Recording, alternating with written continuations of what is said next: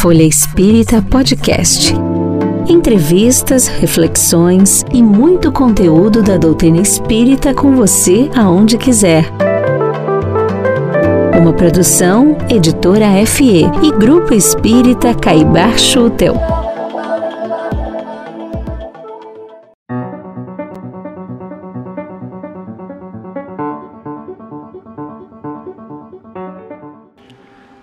A educação é a arte de formar os homens, isto é, a arte de neles fazer surgir os germes das virtudes e reprimir os do vício, de desenvolver sua inteligência e dar-lhes a instrução adequada às suas necessidades.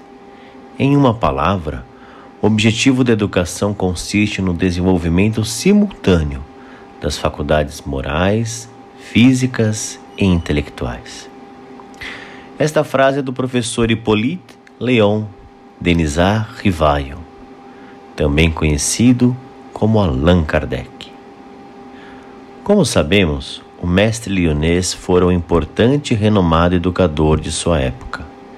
E no podcast de hoje vamos aprender um pouco mais da história deste espírito magnífico.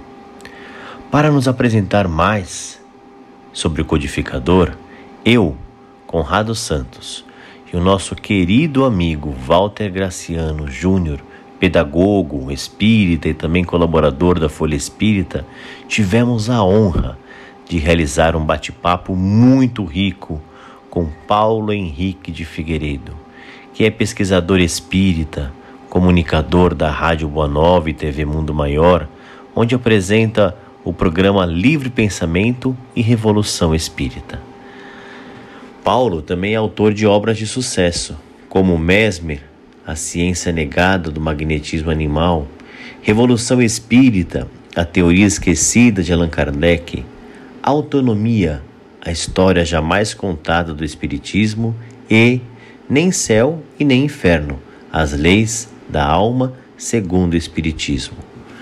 E foi justamente nesse mês em que celebramos o Dia das Crianças e homenageamos os professores, lembrando também do nascimento de Allan Kardec, que decidimos brindar a todos que nos acompanham com um mergulho profundo na história para conhecermos mais sobre Kardec, o educador da humanidade. Esperamos que você goste deste bate-papo que muito nos enriqueceu.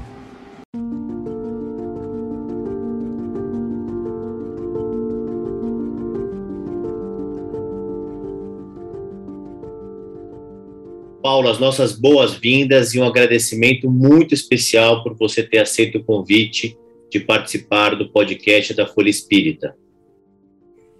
É, eu, eu, que agradeço, Conrado, Valtinha, né? É, Para mim é uma alegria muito grande estar participando desse da Folha Espírita, né? Eu sou de família espírita, né? meus avós já eram espíritas, né? E eu, a Folha Espírita estava ali ao meu lado, em todos os lugares. Era onde a gente conhecia as notícias, os fatos novos, né? As, as, descobertas, os lançamentos de livro. A Folha Espírita teve um papel muito importante no registro, né? É uma, uma, um jornal histórico. Você vai encontrar lá todo o, o desenrolar do movimento espírita. Para mim, é muito importante estar aqui com vocês, porque a comunicação espírita é uma peça fundamental do espiritismo, né? Seja por meio de rádio, TV, internet e, e o livro, principalmente, né? Onde nós vamos trabalhar as questões mais fundamentais. Muito bom estar aqui com vocês e olhar amigos e amigas que estão nos acompanhando, né? Que bom. Eu também faço as minhas palavras, as palavras do Conrado, e agradeço a sua presença e gostaria de deixar aqui que sou um grande fã do seu trabalho, um grande admirador da sua obra e fiquei ansioso quando você lançou o livro Autonomia, é, a história jamais contada do Espiritismo, para poder é, ler, ler o livro, mas já vinha acompanhando desde mestre. Poxa, que bom! Nossa, então é bastante tempo, né? Desde o mestre, é né? Eu acho que nós somos espíritas da antiga, né, Valtinho? Podemos dizer é assim. Verdade, né? É verdade, é verdade. Ô Paulo, a sua, a sua presença conosco aqui no programa de hoje, ela é muito especial, porque a gente é, acabou produzindo uma edição da qual você tem lá um artigo muito bem elaborado, muito elucidativo, onde nós criamos a edição de o mês de outubro da Folha Espírita, 100% pautada na educação, 100% pautada, todos os artigos, todas as, as uh, colunas foram direcionadas para que a gente pudesse criar uma edição realmente marcante em cima da, da questão da educação da criança, do adolescente. E a tua presença aqui conosco hoje também se diz por conta, se faz por conta da comemoração de 3 de outubro, onde se celebra mais um nascimento, mais uma volta à vida terrena que nós tivemos com nosso Allan Kardec. E para que a gente possa começar o nosso papo e introduzindo o assunto do qual nós trouxemos aqui hoje, a gente evidentemente vamos ter uma grande oportunidade de ouvi-lo sobre as pesquisas, sobre os manuscritos, o que você tem encontrado, e a gente gostaria de debruçar muito sobre o Kardec, o professor Rivaio, o educador. E começando esse nosso bate-papo, assinando como professor Hippolyte na obra O Plano Proposto para a Melhoria da Educação Pública, o codificador da doutrina afirma o seguinte: a educação é a arte de formar homens, isto é, a arte de neles fazer surgir germes das virtudes e reprimir-os do vício, de desenvolver sua inteligência e dar-lhes instrução adequada às suas necessidades. Em uma palavra, o objetivo da educação consiste no desenvolvimento simultâneo das faculdades morais, físicas e intelectuais. Paulo, comente-nos se nos teus estudos, nos manuscritos que você tem estudado há tantos anos, o que guardam a respeito dessa maneira verdadeiramente disruptiva que o professor Rivaio tinha de pensar sobre a educação? Olha, é, esse tema ele foi é, o objeto de extensa pesquisa no meu trabalho de recuperação da época de Kardec, né? Uh, eu comecei com o livro Mesmer e tem um motivo. Lendo na revista Espírita, desde jovem, eu encontrei a afirmação de Kardec que magnetismo animal e espiritismo são ciências gêmeas. Não seria possível compreender uma sem conhecer a outra. Então, então veja só. Uh, em outro ponto, ele vai dizer: aquela que se separar da sua congênere cairá no impasse essa, essa frase me marcou muito, porque uma ciência cair no impasse é uma afirmativa né, de relevância. E o magnetismo estava separado do espiritismo. Então eu mergulhei numa pesquisa até encontrar as obras de Mesmer, o fundador. Meu objetivo era lidar com fontes primárias. Isso concretizou o livro é, uh, Mesmer. Eu nunca tive nenhum objetivo de escrever livro algum.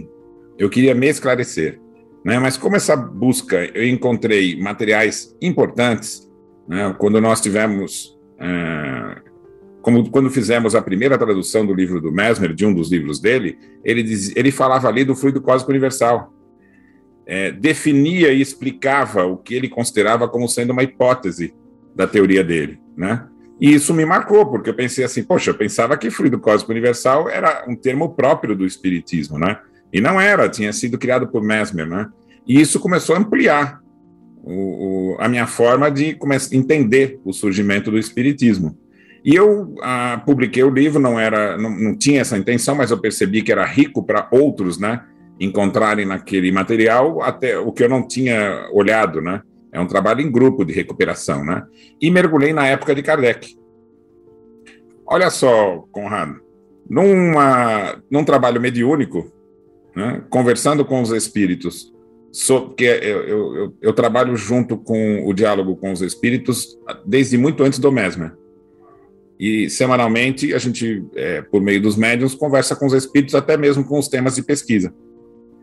E, e foi um, numa conversa com o espírito, ele disse assim: o contexto do surgimento do espiritismo é, foi profundamente apropriado, porque a, a universidade adotava uma visão espiritualista, o que hoje não ocorre mais.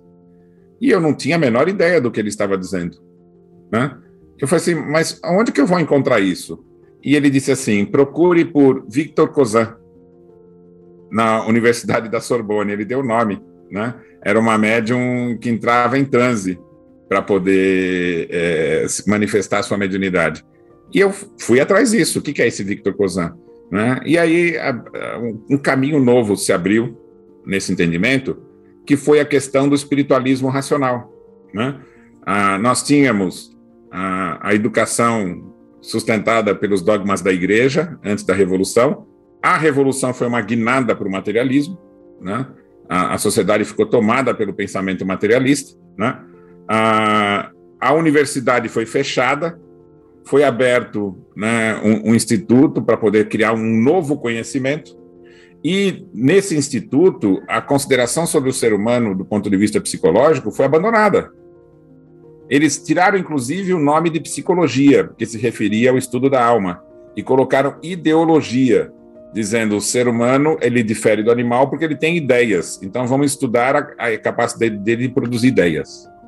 Então nesse instituto de estudo e Tracy era, era, o mais era o mais era o líder, né, da ideologia, né?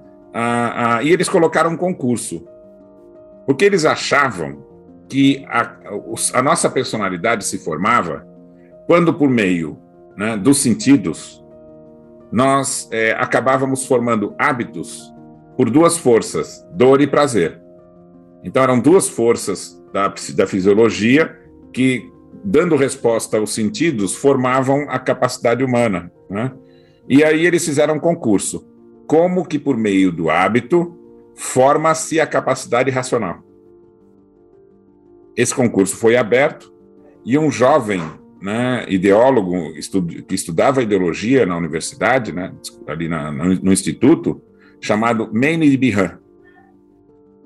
Ele foi estudar o que o Destude Tracy dizia e, e, os precursores, né, e ele viu que o Destude Tracy é, dizia assim: olha, ah, quando o, o, o ser, uma, uma questão filosófica, quando o ser pega um objeto, esse toque faz ele perceber a diferença do que é ele e do que é outra coisa.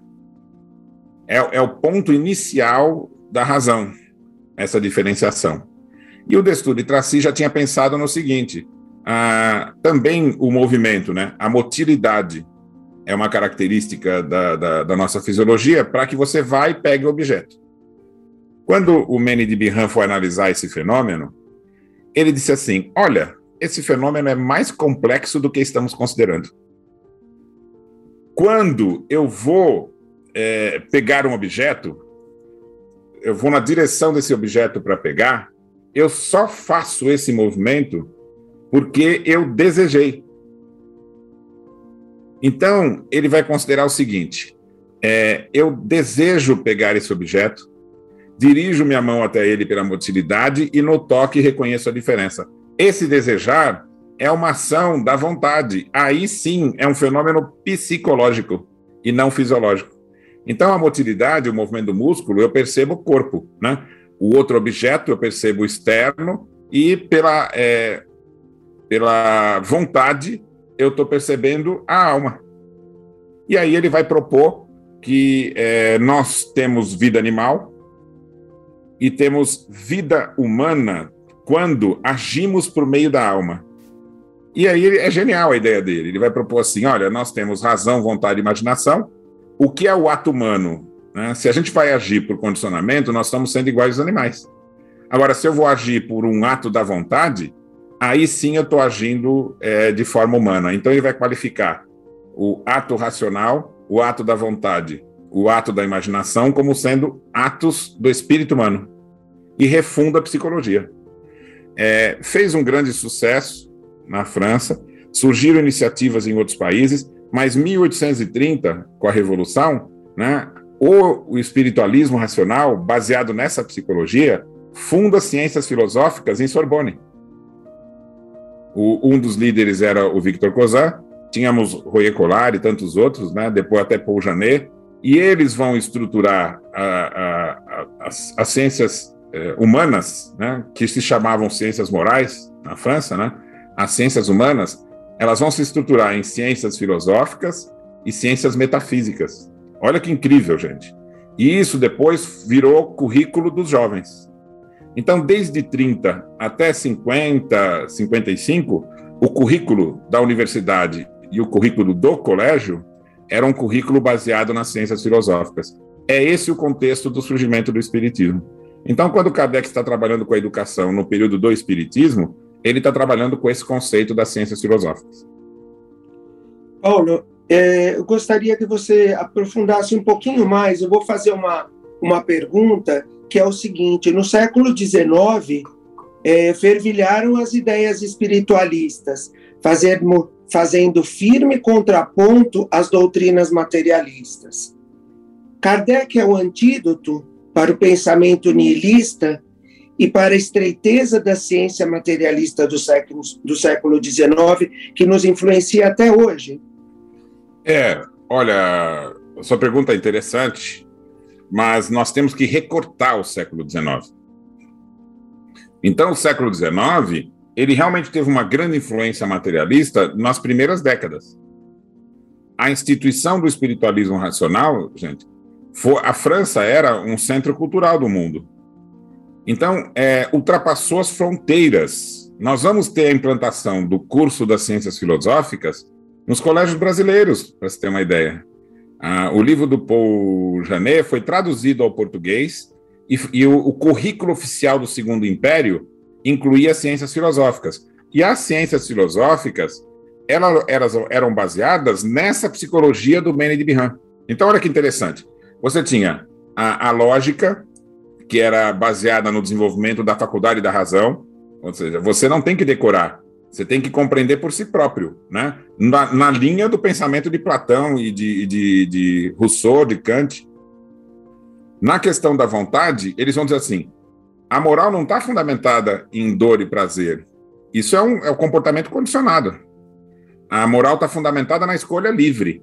E aí eles vão fundar que o domínio da vontade é o fundamento da moral. Então, veja, eles estão saindo daquela contra, da contradição de dor e prazer. Veja, dor e prazer é, são, são um impulso para agir é o prazer. O impulso para cessar o movimento é a dor. Então, essas forças contrárias é, provocam um movimento no animal. Mas o animal não tem a alma humana. Então, ele age exclusivamente pelo condicionamento e aí ele é é, escravo dos, dos, dos instintos. Já o ser humano, agindo pela própria vontade, pelo domínio da razão, ele faz a escolha do comportamento. Gente, eu estou falando isso, é anterior ao Espiritismo. Então, essa visão do ser humano, a imaginação, a criatividade, essa visão de ser humano estava é, dando aos educadores ali, daquele período, a seguinte ideia: se nós investirmos na capacidade do próprio indivíduo, nós vamos mudar o mundo. A expressão deles era a regeneração da humanidade. Gerar uma nova humanidade, não fundamentada na submissão, mas na, na no exercício dos próprios valores. Isso tudo que eu estou falando para vocês, eu, eu dou para vocês bibliografia dos anos 30 50. É anterior ao Espiritismo. E o lema da psicologia é: o ser humano é uma alma encarnada. Frase de Mene de Bihan. Quando Mene de Bihan é, foi convidado para instituir a proposta psicológica dele num colégio antes de 30, né? É, quem instituiu em 30 foram os discípulos, né? Ele não chegou lá. Mas quando deram um colégio de órfãos para ele cuidar da cidade dele, ele pensou assim: eu tenho uma psicologia, mas eu não tenho uma pedagogia. É o seu campo, né, Valtinho? Eu não tenho uma psicologia, uma pedagogia, eu só tenho uma psicologia. E aí ele, ele pensou o seguinte: quem exerce a pedagogia da minha psicologia é Pestalozzi. E aí ele escreve para Pestalozzi e pede um discípulo para ajudar a organizar o colégio. Eles trocam cartas. Sabe onde é que estava o professor Rivaio nessa época? Aluno do Pestalozzi. Era um jovem ainda. E aí, é, nós temos, ele, ele, ele, depois de contratempo, esse, esse discípulo vai ser enviado, e as cartas trocadas entre Pestalozzi e Menendez são fantásticas, porque um apoia o seu trabalho no outro, né? Então veja que a evolução disso foi a implantação nos colégios dessa hipótese. Mas o que é que eles não conseguiam propor? Eles diziam assim: nós temos a, a, a capacidade de desenvolver o ser humano, mas o que acontece após a morte? Não sabemos. Então eles tinham o que se chamavam ciências filosóficas, eh, desculpa, metafísicas, e elas iam estudar as causas primeiras. Então eles propunham Deus e os seus atributos e o Deus como causa primária. Ou seja, é o mesmo Deus que vai ser estudado no Espiritismo. Vão trabalhar o conceito de matéria e o conceito de alma. Só que eles não conseguem definir né, é, o que é que caracteriza a, a vida após a morte. Não tem indícios. O ser humano não tem um caminho a, a alcançar por meio disso. Então, uh, quando Kardec vai lidar com o livro dos Espíritos, a, a tábua de matéria e as questões propostas nas obras dos espiritualistas nacionais formam a estrutura do Livro dos Espíritos. Então, ah, olha para a situação. Os homens tinham feito as perguntas adequadas para compreender quem somos. Estudavam o ser humano como sendo alma encarnada, mas nós tínhamos, não tínhamos a continuidade. O que ocorre depois da morte?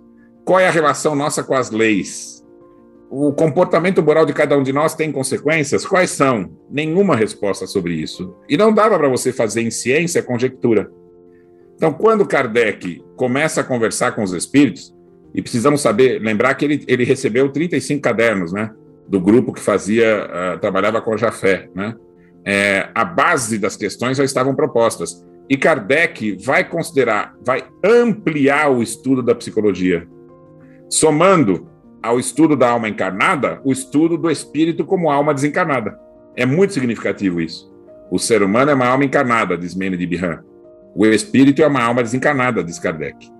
Né? Então, há dois fundamentos, né? É, alguns fundamentos indiscutíveis, vão fazer com que a psicologia espírita se complete à psicologia do espiritualismo nacional, propondo a ideia do perispírito, a reencarnação e a evolução do simples ao complexo, né, do átomo até o, o puro espírito. E, e, quando chega no céu e inferno, Kardec vai encontrar uma chave transformadora. Porque ele vai dizer assim: dor, prazer, alegria, tristeza, emoções e instintos, tudo isso é o fenômeno da fisiologia e, no, e nos aproxima dos animais. Mas a sensação da alma, e nunca Nenhuma escola filosófica, nenhum pensador, nenhum moralista, nunca em toda a história da humanidade alguém pensou os seguintes conceitos: o livre-arbítrio é conquista, a consciência de si é conquista do ser, e a felicidade é a sensação que o espírito tem quando ele age em prol do seu próprio desenvolvimento evolutivo. Né? E, o, e quando o cara age mal, o que, que ele sente? não é o contrário da felicidade.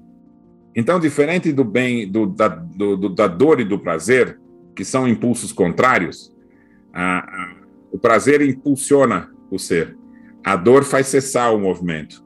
Né? A felicidade né, e a ação da alma é contínua, é progressiva e contínua, é um desenvolvimento potencial, não tem contrário. Então, o que é o mal? O mal é cessar o processo evolutivo é a pausa, é a inação. Então não é o contrário. Então veja só, se a, a, o ser evolui naturalmente e o mal é só o cessar, mas ele, para ter exercer o mal, ele já tem que ter desenvolvido as suas qualidades, ele já tem que ter inteligência. Então ele, ele já sentiu felicidade. E agora ele não sente, é a infelicidade. Então não há outro caminho, senão ele reconhecer as características da sua vivência, abandonar a inércia e continuar o processo evolutivo. Por isso que Kardec no Céu e Inferno vai dizer retorno ao bem. Né? É, o, o processo de arrependimento leva ao retorno ao bem. Então nós estamos diante, gente, dos fundamentos de uma psicologia transformadora que será a base do mundo novo. O que, que nós estamos vivendo hoje de empecilho quanto a isso? É, nós havíamos perdido contato com o espiritualismo racional, com as bases da psicologia espiritualista que dão, que dão sustentação. É, é, é, é o terreno onde Kardec construiu a metafísica do espírito, que é isso que permite que o espiritismo seja ciência. Ele fundamentar-se e completar a psicologia espiritualista que surgiu na universidade.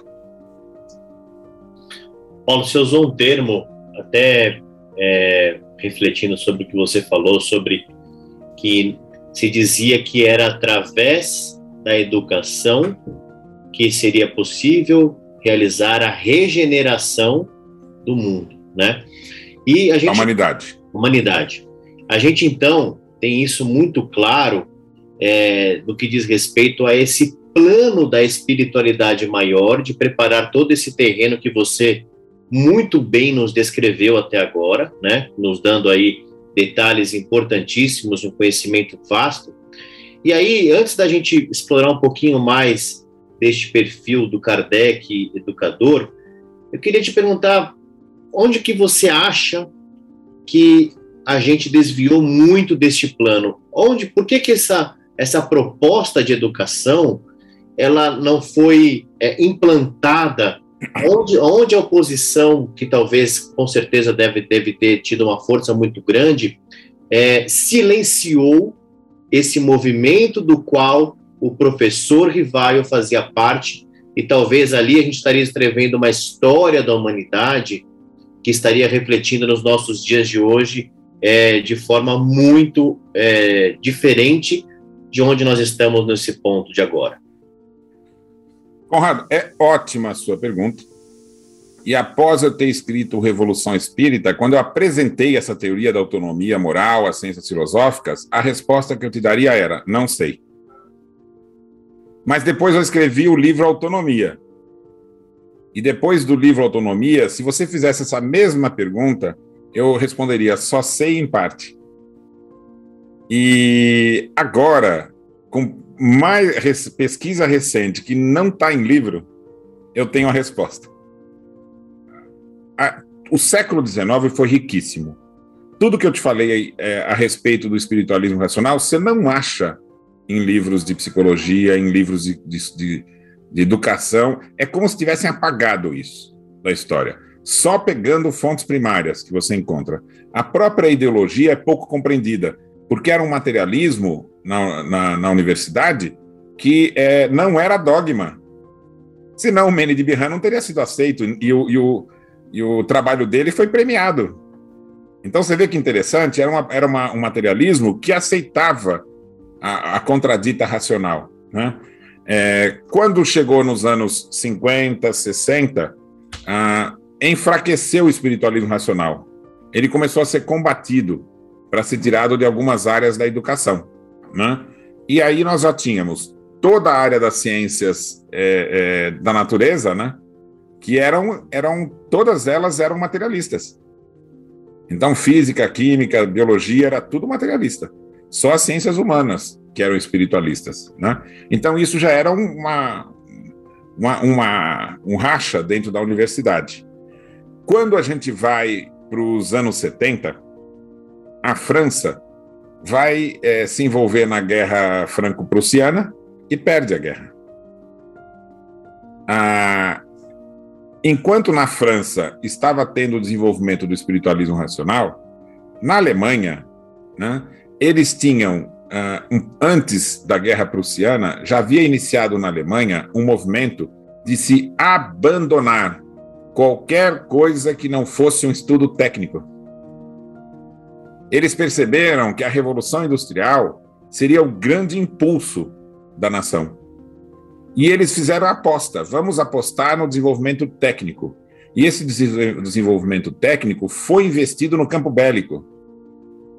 E eles aboliram da, dos estudos de jovens e, e, da, e da universidade os estudos do ser humano em si, que era o que a França estava fazendo. Quando chega nos anos 70, e ocorre essa derrota, você vê que Kardec já não está, né? Em 70, né? Ele, ele, o professor Rivaio morreu em 69, então nós estamos em 70. Quando chega em 70, é, eles, eles na França, eles vão raciocinar o seguinte: estamos ficando para trás. E, e, temos que fazer o mesmo que as outras nações estão fazendo. Então, o, o grupo político, apoiado pela igreja e, e pelos é, acadêmicos materialistas, fizeram uma lei. Olha que coisa incrível! Fizeram uma lei a, a, tirando da universidade as ciências filosóficas a psicologia e as ciências filosóficas caíram por terra. Então, quando você começa a ler uh, os, os, livros e trabalhos universitários pós-70, fica um campo vago, não tem mais psicologia, vamos começar do zero. Né? E é quando vai surgir a, a, a psicologia materialista, de uma forma muito estranha.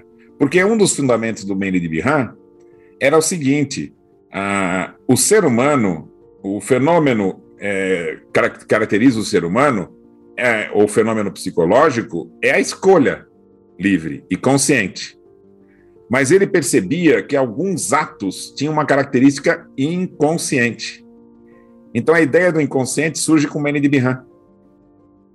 Quando você vai ver Freud fundamentando a sua teoria, é, ele vai adotar a, a, a, ideia do e vai desenvolver do, do, do inconsciente como se estivesse tirando do nada. Mas ele está tirando do espiritualismo. Quando você vai ver Jung trabalhar com o seu, o seu primeiro projeto, né, na, na sua formação, era o sonambulismo da sua prima. O, o próprio Freud começou com, com hipnose. O Freud vai terminar fazendo seus últimos artigos falando sobre transmissão de pensamento. Então, você veja, é, a, a, a, ciência psicológica não saiu do contexto, mas ocorreu um pacto para se estudar os fenômenos todos, inclusive os fenômenos humanos, né, a partir da física e da química. Foi uma opção. Surge aí o materialismo que foi chamado de materialismo científico. Né? Você adotar como uma hipótese científica o materialismo. Né? Kardec vai sinalizar isso nos anos 66, 67, 68, o surgimento disso. E ele ainda falava que eram poucos. Mas com a, a, a força da Alemanha, né, com a vitória da, da Prússia, essa tese na Alemanha vai influenciar o mundo inteiro. E se você pegar os livros didáticos dos anos 80, 90, na França, né, eles já vão adotar o tom bélico. Lute pela pátria, e isso vai formar a nova mentalidade do século XX. O século XX já começa com quem que é o mais forte, né? a supremacia do mais forte. A, a, se nós somos o corpo, então o mais forte, o corpo mais forte, a, o país que tem a, raça mais forte, é, volta-se tudo para isso e também para a luta. Vai surgir a Guerra Mundial, a Segunda Guerra Mundial, né? Ah, essa, essa, essa política do egoísmo, fundamentada no egoísmo, tudo isso surgiu no fim do século XIX. Né? O século XX, na minha opinião, ela é a demonstração para a humanidade do que acontece se nós investirmos no materialismo como fundamento. Ocorreu o século XX, foi o, o século que o, o, o, mundo vivenciou as piores desgraças, se você puder imaginar, ocorreram no século XX. Então eu tenho plena convicção de que se isso não serviu de um alerta assim que está escrito nos jornais, serviu um alerta que está na mente de todos nós na mente coletiva nossa, tá? Não deu certo o século XX. Né? Precisamos de alguma nova opção. Né? E o Espiritismo, bem compreendido, pode colaborar. Mas o que significa bem compreendido? Tem que, temos que recuperar as bases do século XIX. Porque se Kardec escreveu fácil, gente, para que todo mundo pudesse entender, né? ele usou os termos da psicologia. Né? Se você estudar os livros de psicologia, da época dele, você vai compreender os termos usados. Eu vou dar um exemplo. O Manny de Bihan, quando ele foi tratado dos hábitos, que eu estava contando aquele exemplo anterior, lembram? Que falou, ah, será que é o hábito? Ele diferenciou os hábitos, que são, hoje a gente chama de condicionados, que é pelas forças contrárias, dor, prazer, né? Recompensa, castigo, e o hábito que ele chamou de hábito adquirido. Então, o que é o hábito adquirido? É o hábito que você cria para si próprio, a partir da escolha livre.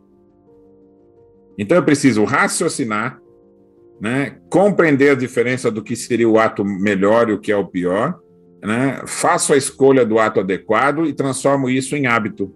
Então, Kardec, quando vai escrever o Livro dos Espíritos, ele vai dizer o seguinte: é, nós precisamos, para construir uma nova sociedade, né, da educação.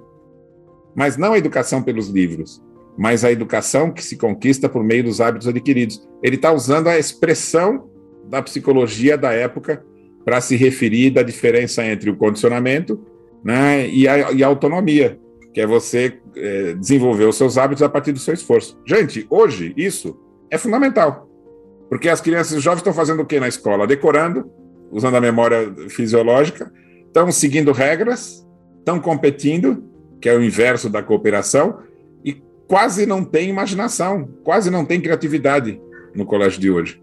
Então, aos olhos do espiritualismo racional, é o anticolégio. É o colégio que já vinha sendo proposto né, pelos, pelos jesuítas, né?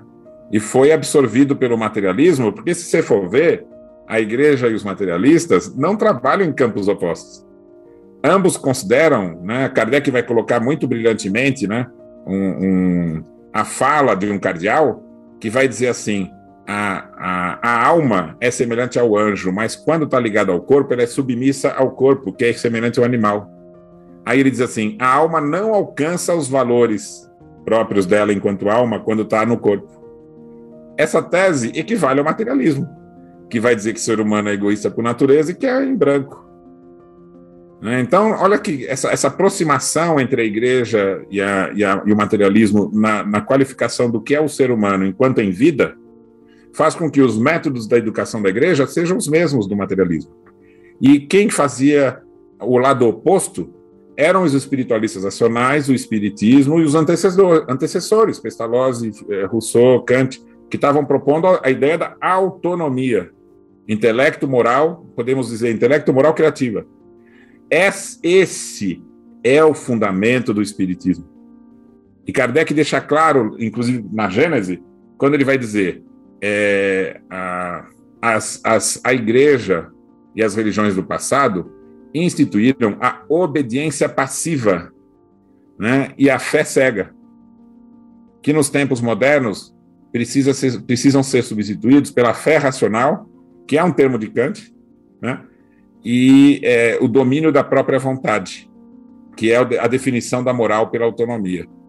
Né? Então, eu, eu, procurei apresentar para o público de hoje, né, ah, para trazer clareza, termos que são do nosso tempo, né? Autonomia e heteronomia, mas que definem muito bem a educação pelos hábitos condicionados e a educação pelos hábitos adquiridos, que é a proposta espírita.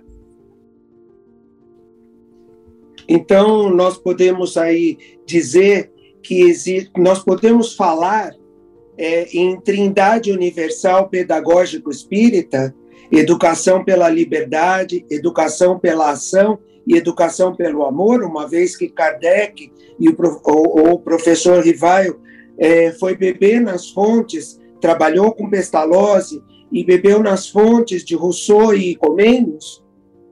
É, podemos, mas o Espiritismo ele vai demonstrar alguns valores que essa toda essa estrutura, estruturação da educação, que é anterior de Pestalozzi e tal, ela ganha um novo impulso. Porque, veja, nem Pestalozzi nem Rousseau pensaram em alguns aspectos né, que o Espiritismo vai propor. Primeiro aspecto, a conquista dos valores da alma é por esforço próprio e é por meio da reencarnação. Não tinham pensado nisso.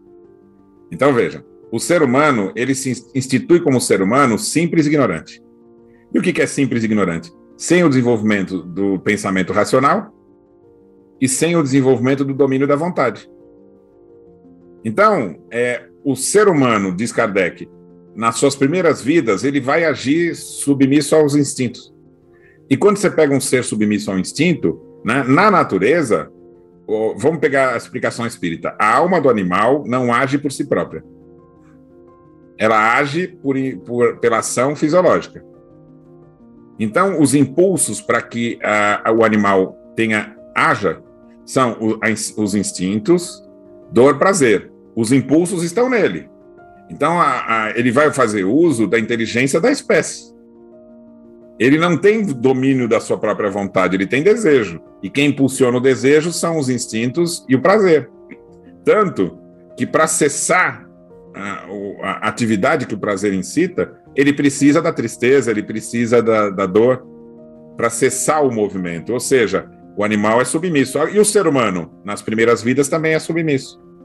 E como é que o, o ser humano se, se diferencia do animal? Segundo a pesquisa de Kardec, é, é quando ele uh, não vai usar o pensamento do corpo. É quando ele vai pensar uh, a partir dos impulsos né, das conquistas anteriores.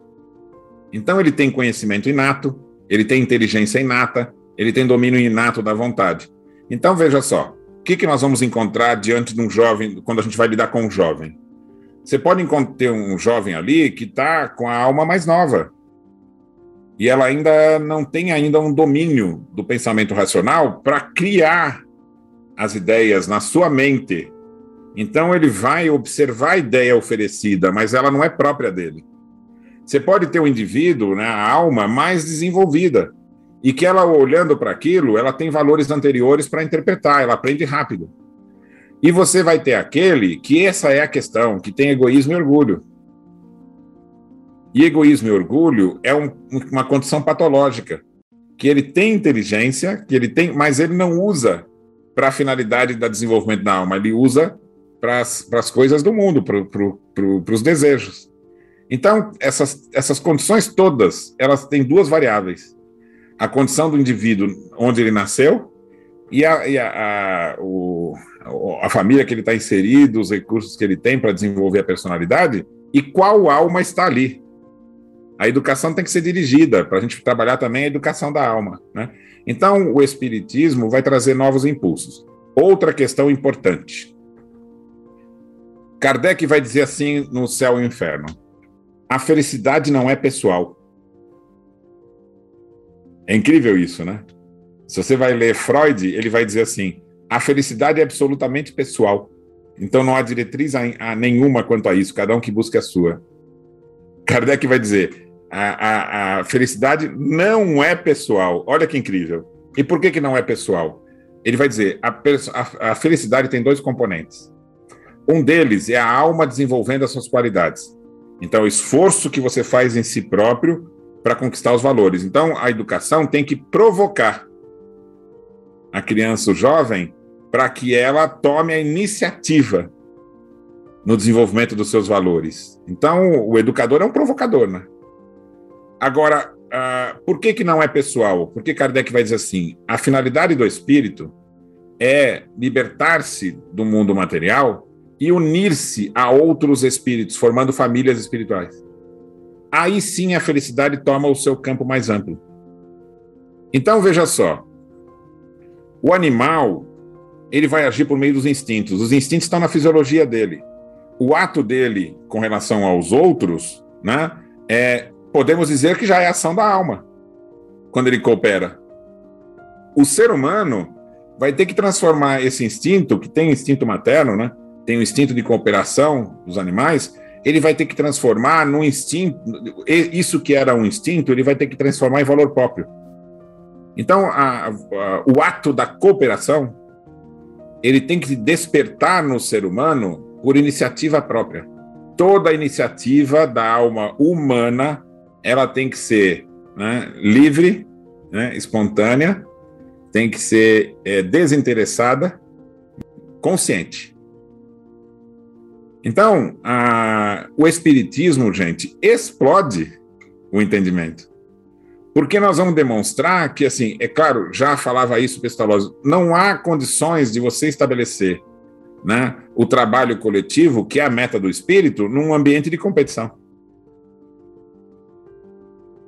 Porque a competição joga o indivíduo querendo ser melhor do que o outro. Isso não tem fundamento algum.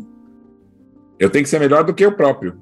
Né? E tenho que cooperar em três níveis: ajudando aquele que sabe menos, trabalhando junto com o que sabe, está no mesmo nível e aprendendo com o que sabe mais. Então, uh, Conrado e, e Valtinho, nós estamos às, à beira de uma revolução moral da humanidade. Só que da mesma essa revolução moral ela vai ter que ser consciente, ela vai ter que ser iniciativa nossa da humanidade. Tem que ser consciente. Nós estamos num ponto em que não adianta mais você querer se desenvolver só tecnologicamente, né? Do ponto de vista da tecnologia da matéria. Alimento, nós já temos alimento sobrando para a humanidade inteira. É, só não temos, só não há o interesse de fazer com que isso seja o fator que elimina a fome. E que fator é esse que vai eliminar a fome? É compreender quem somos. E é isso que o Espiritismo vem colaborar. Olha, eu confesso para vocês que eu não conhecia quase nada dessa história do, de Kardec como educador e eu estou impressionada da sua influência, de como ele era antenado e como até hoje ele nos influencia e segue relevante para a revolução moral da humanidade. Semana que vem a gente vai ter a segunda parte dessa entrevista que o Conrado e o Valtinho fizeram com o Paulo Henrique de Figueiredo. E eu convido vocês para acessarem a Folha Espírita agora de outubro, nessa edição especial que o Conrado comentou sobre educação. E como matéria principal, a gente tem o artigo Allan Kardec, o Educador da Humanidade, escrito pelo Paulo Henrique de Figueiredo, e que ele traz um tema inédito. Ele fala sobre a filha de Allan Kardec. Não percam. Acessem www.folhaespírita.com.br e leiam gratuitamente. Espero vocês aqui na próxima semana. Que o Mestre Jesus os proteja sempre. Conheça também o jornal Folha Espírita e os livros e e-books da FE Editora. Siga-nos no Facebook, Instagram, Twitter e YouTube.